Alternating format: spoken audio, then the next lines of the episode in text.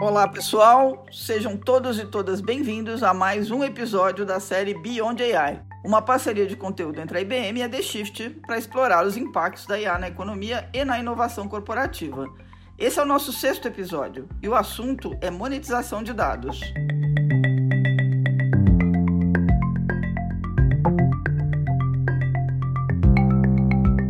Se há uma previsão que parece confirmada sobre o futuro pós-pandemia, é a de uma economia totalmente transformada digitalmente. Nessa nova economia, dados são o principal insumo. Os dados desempenham um papel fundamental para ajudar a tomar melhores decisões, tornar os processos mais eficientes, reduzir custos e acelerar o tempo de lançamento no mercado, mantendo centrado no cliente.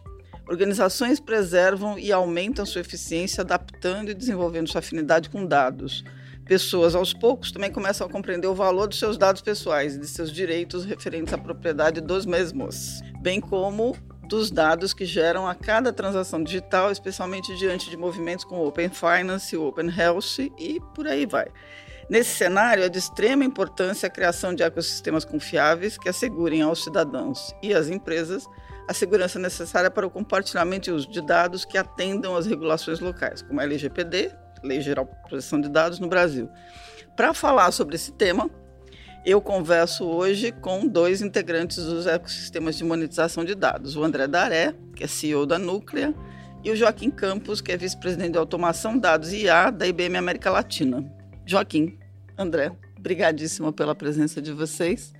É, esse é um assunto bom, né? Bacana, porque está ali no, no topo do, das novidades que a, que a tecnologia pode trazer para a gente. Eu queria começar pedindo para vocês se apresentarem, por favor, e contarem como é que vocês, é, assim, no caso teu, André, da Núclea, o que a Núclea está fazendo, e Joaquim, como é que você está olhando a questão da monetização de dados para a gente depois continuar engatando. Então, eu posso começar? Eu sou Pode, o André Daré, né?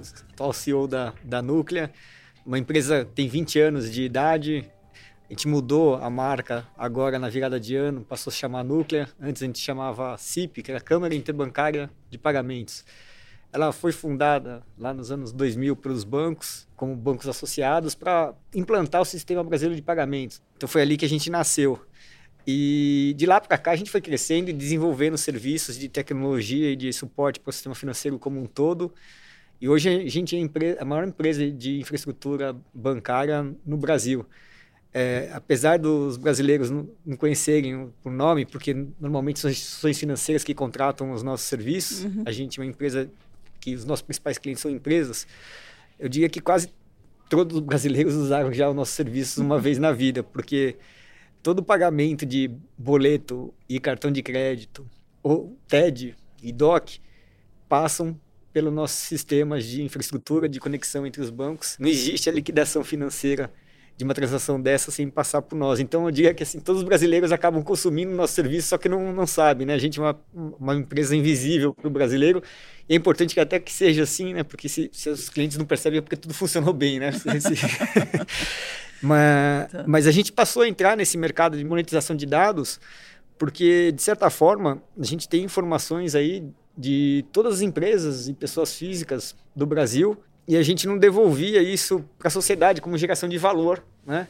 Tá. A gente processa, processava os dados todos brasileiros de tal forma eficiente, a gente continua fazendo isso, é o nosso core, né? a nossa atividade principal, fazer conexões entre agentes do mercado para que as transações sejam feitas. A gente faz muito mais do que essas transações que eu falei, a gente faz portabilidade de crédito, portabilidade de salário, em registro de operações de crédito. A gente tem uma infinidade de serviços e, e, de certa forma, essas informações todas podem contribuir muito para o país e para a economia, de uma forma geral, seja reduzindo inadimplência, reduzindo fraude no país, permitindo que as, as empresas façam planejamento estratégico para crescimento dos seus negócios. E a gente está aqui com a, com a, parceria com a IBM justamente com esse desafio né, de, de usar a tecnologia e essa inteligência de dados com essas milhões de dados que a Núclea processa, só para vocês terem uma ideia a gente processa mais de 62 bilhões de transações por ano, mais de 19 trilhões de reais por ano. Então, de certa forma, a economia toda passa aqui por nós e isso é uma oportunidade gigante para os proprietários das informações, que são as empresas uhum. e as uhum. pessoas físicas, se beneficiarem desses dados a seu favor, né, para acesso a crédito e outros serviços. Maravilha. é Joaquim. Olá, Silva. Tica. Oi, André. Bem, uh, a IBM é uma empresa que tem presença no Brasil já há mais de 100 anos, né? Uhum. E a nossa história aqui no Brasil, ela já começou de determinada forma associada ao negócio de dados, né? A gente iniciou nossas operações aqui para uh, fazer a entrega do censo de 1920. Uhum. Já era uma discussão de dados naquele momento. E uh, desde então, a empresa vem atuando uh, nesse mercado, a gente tem se transformado muito. Hoje, o, o nosso foco está em duas áreas principais: ajudar os nossos clientes a desenvolver os seus negócios em ambientes híbridos, uhum. né, de, de negócio, de nuvens híbridas, e o foco em inteligência artificial. Inteligência artificial é um tema que a gente começou a desenvolver já faz muitos anos. A gente tem alguns landmarks que ficaram, que geraram, acho que, uma marca no mercado muito associada à IBM, que foi quando a gente conseguiu uh, ganhar a partida de xadrez contra o Kasparov em 97, uhum. depois quando a gente conseguiu também vencer o Jeopardy já com o Watson, e depois um conjunto de casos de uso de inteligência artificial muito emblemáticos aqui no nosso país. Então a gente tem hoje uh, clientes importantes, né, como o Bradesco através da Bia, Banco Original, Banco do Brasil, a Equatorial, um conjunto de empresas importantes no país que utilizam essas soluções de inteligência artificial da IBM. Quando a gente fala de monetização dos dados, e você comentava um pouco essa questão da pandemia, eu acho que é um, a gente está falando aqui de um conjunto de fatores, né? Uhum. Do ponto de vista de tecnologia, eu acho que a redução dos custos de tecnologia, tanto para armazenar quanto para processar dados.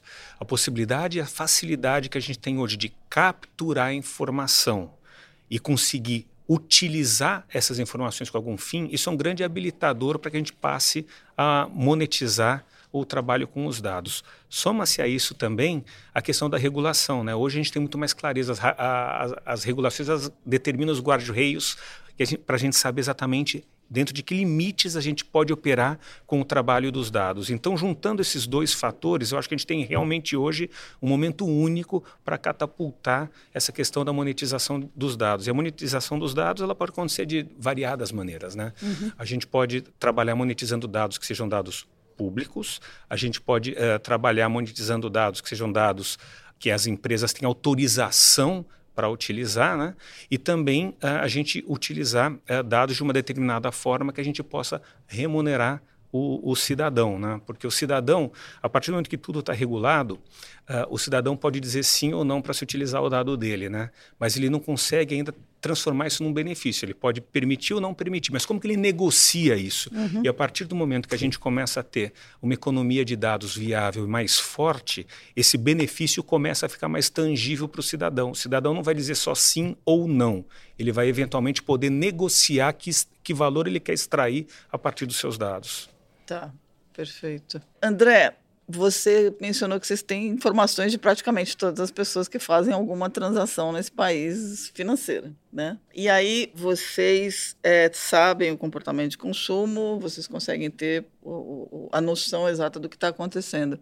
Como é que é exatamente o projeto de monetização de dados? A gente tem algumas prioridades que a gente escolheu Uhum. O mercado de monetização de dados ele é quase que é infinito, né? Porque é. a criatividade é enorme sobre esse tema, mas a, gente entendeu que a gente pode agregar valor para a sociedade em alguns temas que a gente decidiu entrar prioritariamente. Tá. O primeiro dele é melhorar o acesso a crédito. Okay. E daí, o acesso a crédito, isso tem a ver com que as pessoas físicas e jurídicas tenham condições de ter limites de crédito maior uhum. e ter taxas de juros menores também. Um dos maiores dificuldades que tem no, no Brasil é você ter separar ali os bons pagadores dos maus pagadores, né? E para as instituições financeiras que trabalham, quando você tem pouca informação sobre quem está tomando crédito, você precifica mais caro, porque você tem um risco. Né? Não conhecimento do, do, do, consumidor faz com que você não sabe qual é a probabilidade de pagar. E quanto menos informação, maior o risco, fica mais caro o crédito e os limites de crédito costumam ser menores. Uhum. E a gente tem o histórico dos consumidores, né? Uma vez que fez transação de, crédito, de cartão de crédito, boleto ou, ou, outros relacionamentos que a gente tem aqui, então para um banco que é, ele está entrando no mercado, pega uma fintech e não tem um relacionamento, ou mesmo um banco incumbente, um banco que esteja conquistando um cliente, uhum. você tem daquele momento de conquista é muito difícil você ter informação prévia do cliente, né? Então quanto mais informação, mais acesso ao crédito você consegue dar, e então isso é um grande benefício os consumidores e para os bancos também, né? Uma vez que o risco do crédito é um dos principais riscos que os bancos correm. Uhum. Quando tem uma oscilação na economia, como a gente teve recentemente, se você não tem muito dado para dar o crédito com seguro, você pode ter muitos prejuízos. Então, esse é um pilar importante, a gente entende que pode agregar muito valor para a sociedade nesse sentido. Uhum. Tem outro que é de fraude, assim, um dos maiores problemas que a gente tem no país, seja no sistema financeiro, até mesmo fora do sistema financeiro, são as fraudes cibernéticas, né? Claro. O Brasil ele é um país dos mais é, que tem maior volume de fraudes, né? E a gente tem muitas informações sobre as empresas. Então, imagina é, e clientes, imagina você vai fazer um, um, uma compra online hoje. Uhum. Os fraudadores eles costumam colocar endereços falsos, se passar por você, uhum. criar falta, contas de laranja. E a gente consegue saber, como a gente tem dados dos consumidores, a gente consegue saber qual é a probabilidade daquela informação que foi fornecida é, no momento da compra ser verdadeira e ser da, do, da real pessoa que está ali com o nome comprando. Né? Tá. Então a gente tem um, uma, uma capacidade e serviços para poder reduzir também significativamente a fraude no país, seja para os lojistas, né? Okay. seja para os bancos. E como isso a gente está falando de custo de bilhões de reais para a sociedade, é, ao você conseguir reduzir a fraude, você está, na verdade, as empresas colocam isso no preço dos seus serviços, né? uhum. né? no seu financeiro, Exatamente. nas lojas, nos seus produtos, porque vai para prejuízo dessas instituições. Tá. Uma vez que você consegue reduzir o preço, você também consegue baratear o, o serviço para os consumidores. Então, de certa forma, a gente vai dar mais acesso, né? Seja ao sistema financeiro, ou seja as compras. As, a gente está falando compra online porque é onde que tem mais fraude, mas uhum. isso serve também para as compras físicas, né? É, tem outro serviço que a gente entende que tem muito valor, que é prevenção à lavagem de dinheiro. Tá. Né? Então, o que a gente fala que é conheça seu cliente, serviços de compliance. A gente sabe onde as transações financeiras como estão acontecendo. Até um pagamento de boleto, eu sei se o pagamento foi pago em dinheiro, se ele foi pago em, por conta corrente, uhum. quem foi o pagador. E, o, e, os bancos, eles têm já, de certa forma, processos que buscam né, evitar essa lavagem de dinheiro, mas eles só enxergam é, normalmente as transações que são feitas naquela instituição. E quem está hum. lá, ou quem está fazendo uma lavagem de dinheiro, por exemplo, normalmente está envolvido com dinheiro físico e espalha o, o, dinheiro físico em várias transações pequenas, em várias instituições, para que eles não sejam identificados. Uhum. E a gente tem essa visão do todo também. Tá. Então a gente consegue fazer, também no sentido aí, vamos imaginar arrecadação de impostos, né? a gente consegue fazer serviços que reduzam a evasão fiscal, que diminua a lavagem de dinheiro no país. De certa forma, todos os serviços que eu estou falando para você, assim, você vê. Por que está falando de monetização de dados? Porque essas informações geram muito valor para a redução do custo do país de uma forma geral. E, e de certa forma, isso, ao gerar esse valor, a gente está falando de monetização de dados. Né? É o quanto valor tem uma informação. Então. É, que são só uns, alguns exemplos, eu poderia ficar falando aqui por bastante tempo sobre o assunto, mas eu só dei alguns exemplos, acho que todo mundo consegue enxergar isso que eu estou falando de forma tangível uhum. e o quanto vale essas informações e o quanto a gente pode agregar para a sociedade. Né? Perfeito. Joaquim, a, a, vocês não participam diretamente da negociação e monetização do dado dos seus clientes, né? Mas vocês têm um papel fundamental aí no fornecimento da tecnologia que vai permitir é, não só coletar o dado, como também gerir esse dado e transformar esse dado numa informação valiosa. Como é que você se inclui nesse ecossistema? Que, que ecossistema é esse, quando a gente pensa do ponto de vista de, de dados e de, de coleta de dados e tratamento de dados? É legal, Silvia.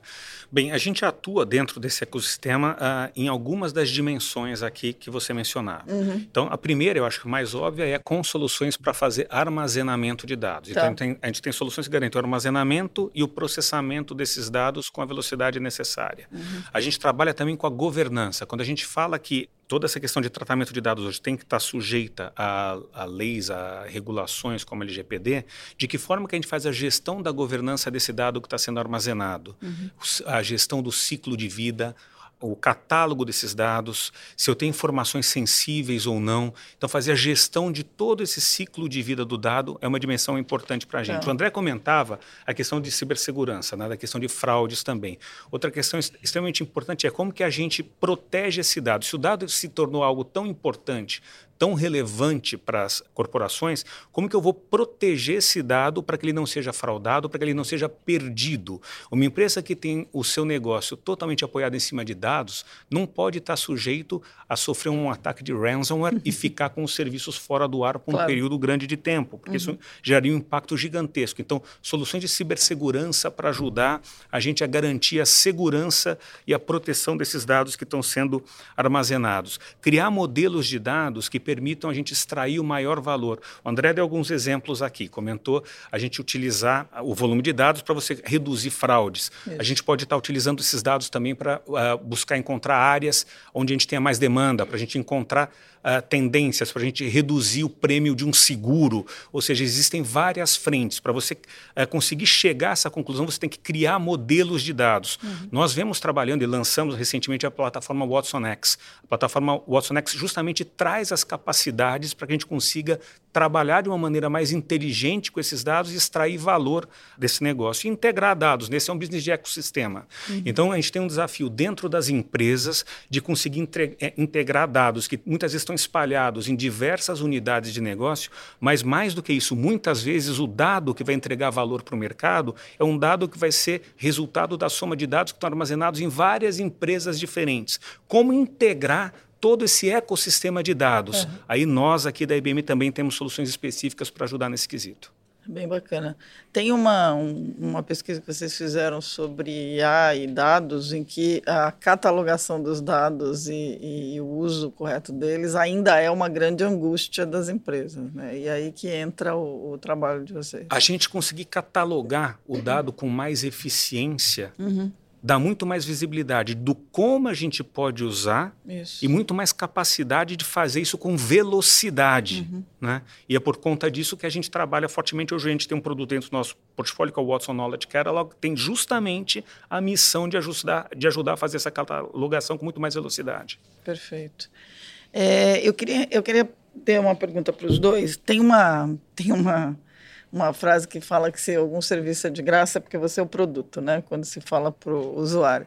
E é verdade, né? O dado que ele está gerando monetiza para várias empresas. E aí tem um elemento chave que ainda precisa ser abordado nas questões regulatórias, que é assim, como é que a gente gerencia os, a, os, a proteção à privacidade, o uso dos dados pessoais dentro de plataformas que monetizam seus próprios dados, né? E aí as pessoas ganharem mais confiança para esse compartilhamento. É o caso do Open Finance, por exemplo, que o compartilhamento gera um benefício que é reconhecido como vantagem. É, como é que vocês estão olhando? Como é que a gente cria um ambiente em que você citou, André, a, o próprio consumidor, o, o, cidadão monetizar os seus próprios dados, tem um, um processo para isso, mas ao mesmo tempo tem essa confiança. Quais são os grandes pontos que permitem que as pessoas tenham mais confiança e, portanto, vir uma relação ganha-ganha? O primeiro grande desafio das empresas que trabalham e querem trabalhar com esse mercado, eu acho que é a credibilidade e a privacidade. Né? Tá. É, a gente, vou, vou, dar um exemplo, a Núclea, que trabalha com 20 anos nesse mercado, a gente trabalha com dados sigilosos, a gente trabalha com dados de transações bancárias, né? Isso. existe sigilo bancário. E no nosso caso, assim, a gente investe alguns milhões de reais para poder garantir que esse dado seja protegido contra invasões de hackers ou de fraudadores e que eles não sejam usados de forma indevida, porque são informações muito ricas, muito importantes que trabalham ali o dia a dia das pessoas, né? Uhum. A gente conseguiu construir, enfim, os bancos se uniram né, para a fundação da, da companhia justamente com esse pilar, e a gente investe muito em tecnologia e segurança para que esses dados sejam protegidos. Então, a empresa precisa ter credibilidade nisso. Né? E a gente, hoje, a nossa, assim, eu digo assim, talvez um dos principais pilares estratégicos que a companhia tem é garantir a segurança, a privacidade e a escalabilidade dos dados, ter velocidade em processar todos esses dados em tempo real, né? Porque hoje as pessoas querem fazer tudo na hora, né? Uhum. E você precisa ter muita velocidade, a tecnologia vem muito a, a, esse favor. A Núclea tem um privilégio de ser o sistema financeiro, que são os principais acionistas, os principais bancos do, do país são, são sócios da Núclea, e uhum. então isso também nos ajuda bastante, né? Ah, e eles exigem que a Núclea seja uma empresa que garanta o, o uso do, das informações claro. de forma correta. Uhum. Agora, para outras empresas que não estão nesse mercado e querem entrar, elas vão precisar construir essa, essa segurança toda de cumprimento das leis que existem. As, as leis do Brasil elas são talvez uma das mais modernas do mundo, que tratam a privacidade dos consumidores, né? E, e isso é com o tempo, né? Com, a confiança não se conquista de um é. dia para a noite. Então, eu vejo que as empresas que têm essa credibilidade construída têm uma vantagem competitiva nesse momento, porque uhum. os consumidores tendem a confiar nessas empresas pelo histórico. Tem um desafio para os novos entrantes aí construírem essa credibilidade. Né? Perfeito. Bem, a gente hoje a gente captura dado em todo lugar. Né? A gente Isso. fala muito do celular, fala muito de rede de telecomunicação, mas captura a placa do nosso carro quando a gente está andando na rua, captura a nossa imagem quando a gente está dentro do shopping. A gente, na verdade, a facilidade de captura é muito grande, uhum. o custo de armazenamento, armazenamento é baixo, essa informação está em todo lugar. Ninguém quer ser extremamente exposto, né? É. Porque não é apenas o seu nome que vai estar tá vazando, pode estar tá vazando o seu nome, pode estar tá vazando o CPF, pode estar tá vazando o endereço, pode estar tá vazando o seu comportamento. Isso. E ninguém quer deixar essa informação uh, ser de consumo uh, da população. Então, sem dúvida, esse ponto de você assegurar a proteção dos dados é crítico, né? Mas além da gente conseguir assegurar a proteção do dado, a gente entra num segundo capítulo aqui que é que dado que eu quero disponibilizar, né? Uhum. A gente fala da regulação a, e, e, a gente começa a discutir monetização de dados, a gente saiu do binário, do pode ou não pode. Mas a partir do momento que eu decidi que pode, que informações minhas eu estou disposto a negociar, quais informações minhas eu não estou disposto a negociar e a que preço. Tá. Então, essa é uma discussão que eu acho que ela vai evoluir muito também a uhum. partir de agora. Tecnologia para a gente controlar esse tipo de coisa existe, Perfeito. mas a gente tem que criar um mecanismo para que esse tipo de coisa seja levado à sociedade. Perfeito. É, esse é o caminho. O Roberto Campos Neto, presidente do Banco Central, ele costuma dizer que as redes de monetização de dados elas vão criar um ambiente de ruptura para as redes sociais, que afinal de contas usam os dados de graça.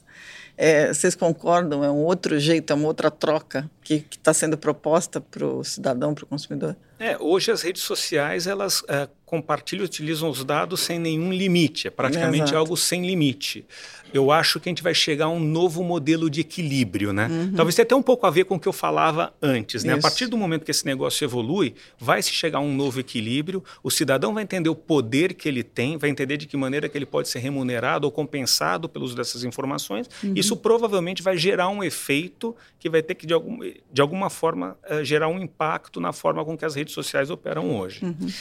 É, eu, assim, é, é, uma ilusão a gente achar que as redes sociais não geram valor para o consumidor, né? Eu sou usuário de várias redes sociais tá. e eu só sou usuário porque eu vejo o valor uhum. naquilo. Então, eu, eu, eu, só não pago por isso, mas ela tem um valor. Né? Então, é, eu acho que, de certa forma, os consumidores estão sendo remunerados por meio do benefício que ela gera. Se não, né, se não tivesse benefício, acho que não teria adesão às redes sociais.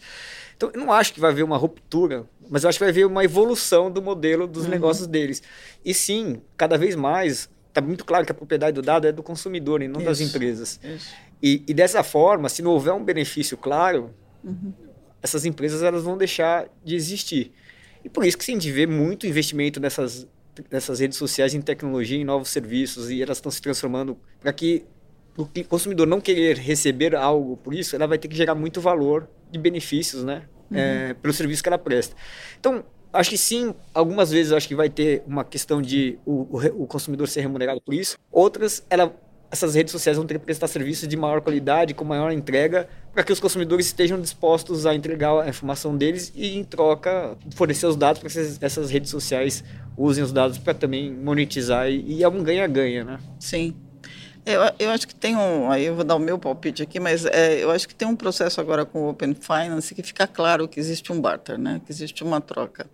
É, à medida que o, os consumidores vão se acostumando com esse processo, eles vão começando a entender que tem um valor. E eu acho que aí começa um movimento de é, o que, que você está me entregando de verdade e quanto é que eu estou te entregando. Né? Acho que o grande questionamento talvez seja por aí. No final do dia, acho que é um mecanismo que tende a fazer com que as empresas todas entreguem mais valor ao consumidor. Isso, é.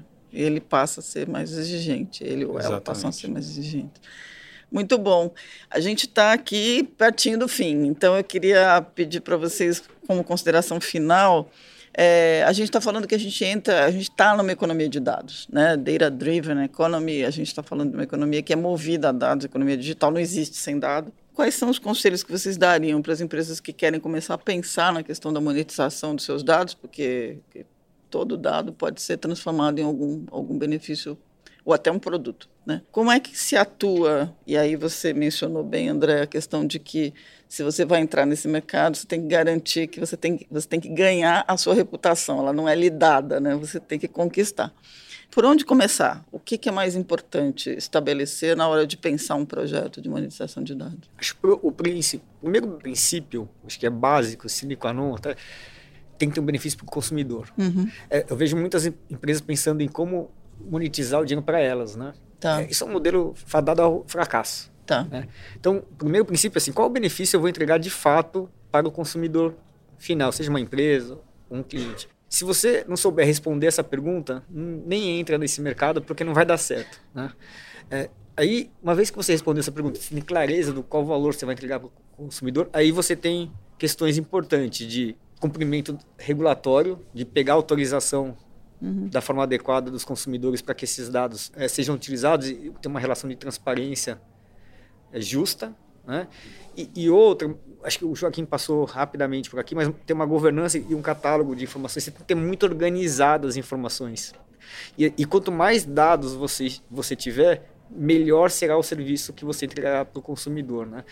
Eu vejo assim, a Núclea tem muitas informações, mas, assim, mas eu não tenho dúvida que para a gente agregar valor, a gente está se associando parceiros estratégicos que têm esses pilares que eu comentei com você de confiança, uhum. privacidade do dado, relação, empresas que estão bem, bem, estabelecidas aí no tempo. Vou dar um exemplo. A gente acabou de fazer uma parceria com a COD, né, que é, que é um, é um birô de crédito que também tem os acionistas como os bancos como acionistas tem uma credibilidade grande onde a gente está pegando as informações do cadastro positivo e uhum. negativo que o, essa empresa tem, com todas as informações transacionais, juntando essas informações e criando um serviço que isoladamente essas empresas não, não conseguiam criar, mas que vão beneficiar o consumidor final tendo acesso mais a taxas de, de, juros mais baixas, maiores linhas de crédito.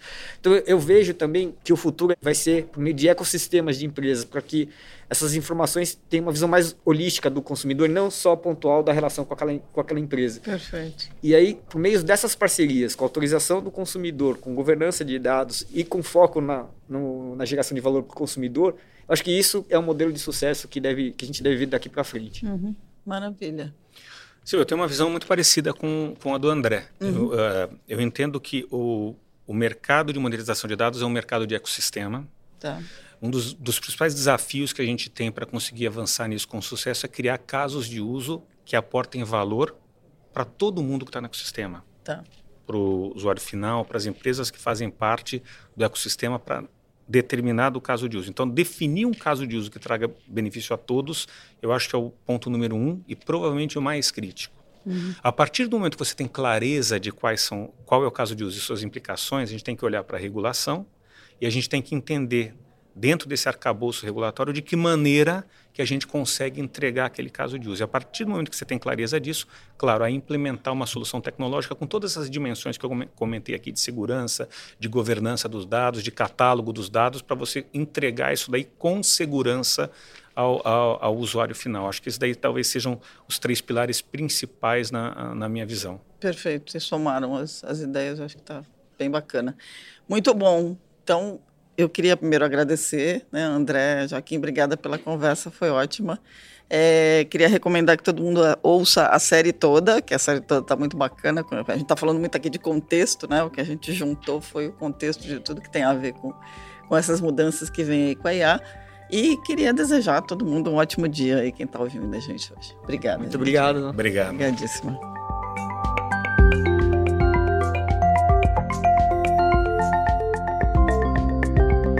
A minissérie Beyond AI é uma parceria de conteúdo entre a IBM e a The Shift, com roteiro e produção de Cristina Deluca e Silvia Bassi e edição e sonorização de Mariana Leão.